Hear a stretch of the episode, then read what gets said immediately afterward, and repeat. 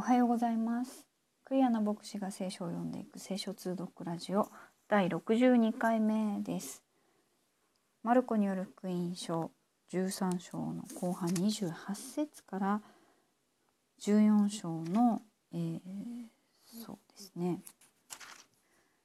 30節まではちょっといけないですかね、えー、14章の9節だと、えー、区切りが良さそうですけれども、えー、あるいは11節まででしょうか、えー、そのくらいまでちょっと目指して読んでみたいと思います。はい、日本語は口語訳英語はコモンイングリッシュバイブルの翻訳を読んでまいります。それではマルコによる福音書13章28節から参ります。イチジクの木からこの例えを学びなさい。その枝が柔らかになり葉が出るようになると夏の近いことがわかる。そのようにこれらのことが起こるのを見たならば人の子が戸口まで近づいていると知りなさい。よく聞いておきなさい。これらのことがことごとく起こるまではこの時代は滅びることがない。天地は滅びるであろう。しかし私の言葉は滅びることがない。その日その時は誰も知らない。天にいる御使いたちもまた子も知らない。ただ父だけが知っておられる。気をつけて目を覚ましていなさい。その時がいつ来るか、あその時がいつであるか、あなた方にはわからないからである。それはちょうど旅に立つ人が家を出るにあたり、そのしもべたちにそれぞれ仕事を割り当てて責任を持たせ、門番には目を覚ましておれと命じるようなものである。だから目を覚ましていなさい。いつ家の主人が帰ってくるのか、夕方か夜中か鶏の鳴く頃か明け方かわからないからである。あるいは急に帰ってきてあなた方の眠っているところを見つけるかもしれない。目を覚ましていなさい。私があなた方に言うことの言うこの言葉はすべての人々に言うのである。さて杉越と女皇との祭りの2日前になった。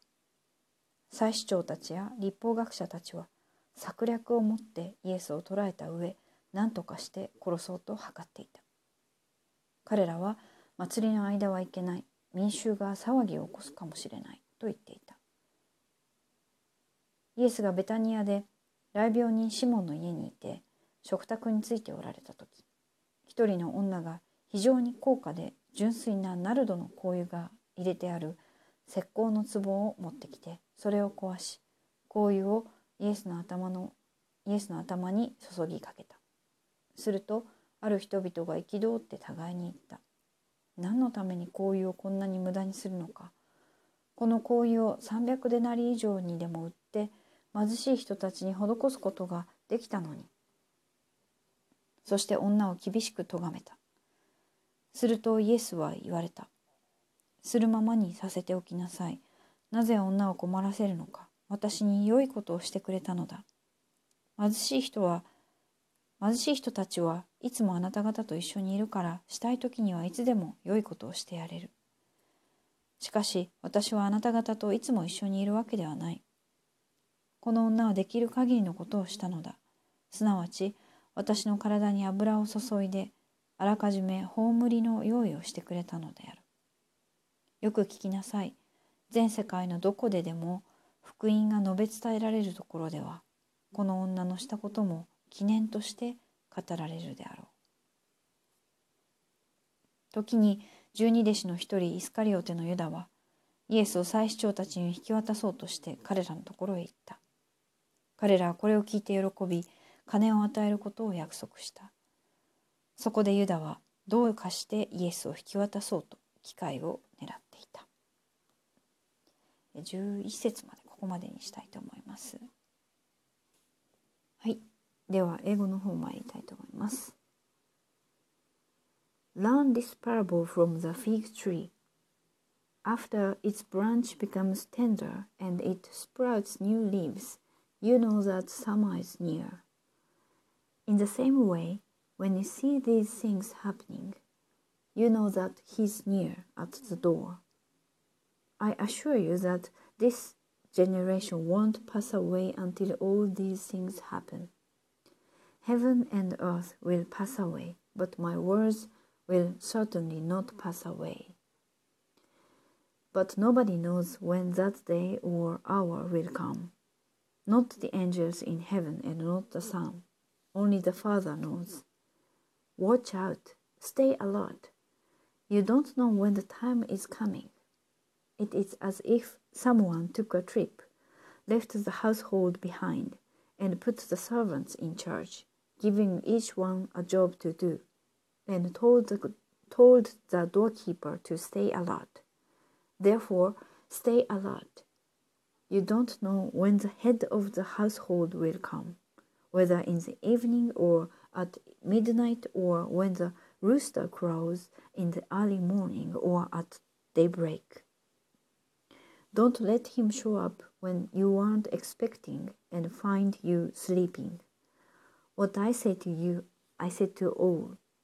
Stay alert. It was two days before Passover and the festival of unleavened bread.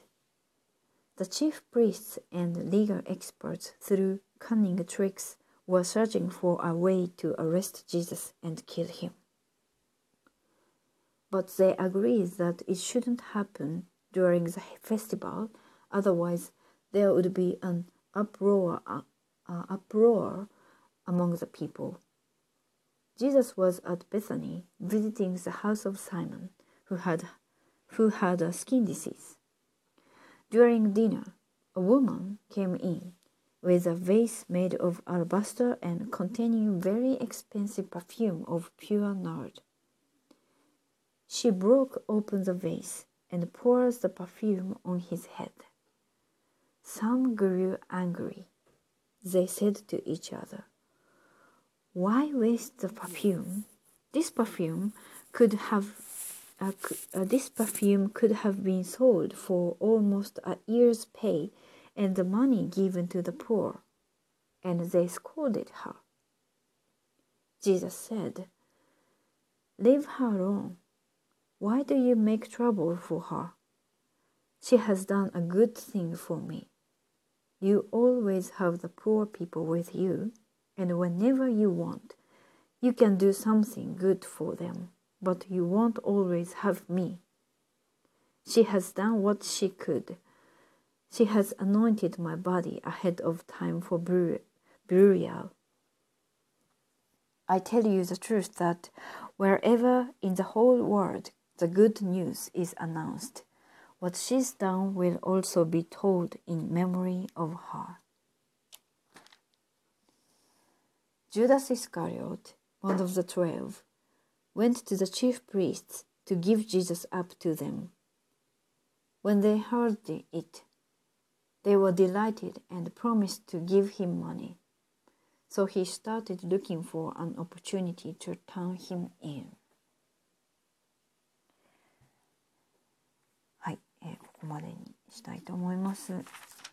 ナルドの行為をイエス様に注いでくださった女性の話が、え、出てきました。この女性の話がえー、全世界のどこでも福音が述べ伝えるところでは使えられますと本当にそういうふうになりましたね2000年経って今日本でもこの名前なき一人の女性がこのタイミングでイエス様がこれから大変な目に遭う、えー、その前に、えー、大変高価な行為をイエス様の体に注がれ注いだというこの行為が、えー、大変良いことをしたんだと、えー、いうことで伝えられています。彼女がどんな思いで行為を注いだんだろうかとで周囲の人たちが貧しい人にあげられたのにって怒った、まあ、怒るかもしれないと分かっていてやったかもしれないですよね。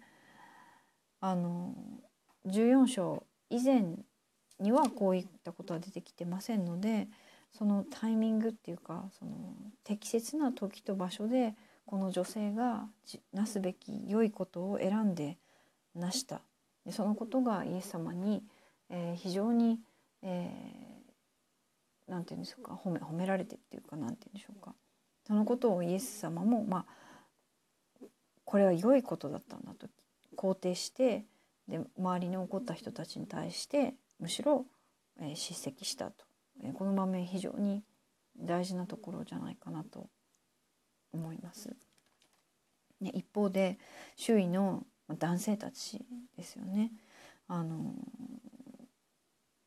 まあ、立法学者や最主張もそうですし残念ながら弟子の一人であったユダもそうですけれども、えー、どうにかしてイエス様を陥れようとするする男性たちに囲まれる中でこの一人の女性が選んだ行為っていうのは本当に、えあんまり私この言葉使わないんですけど非常に美しいあの行為だったんではないかと思わされます。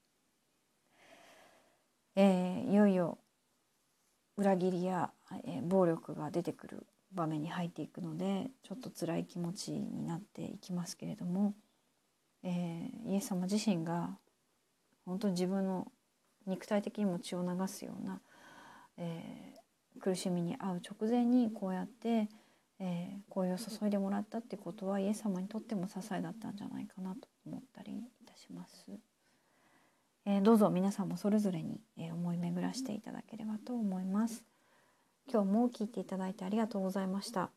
ではまた次回お会いしましょう。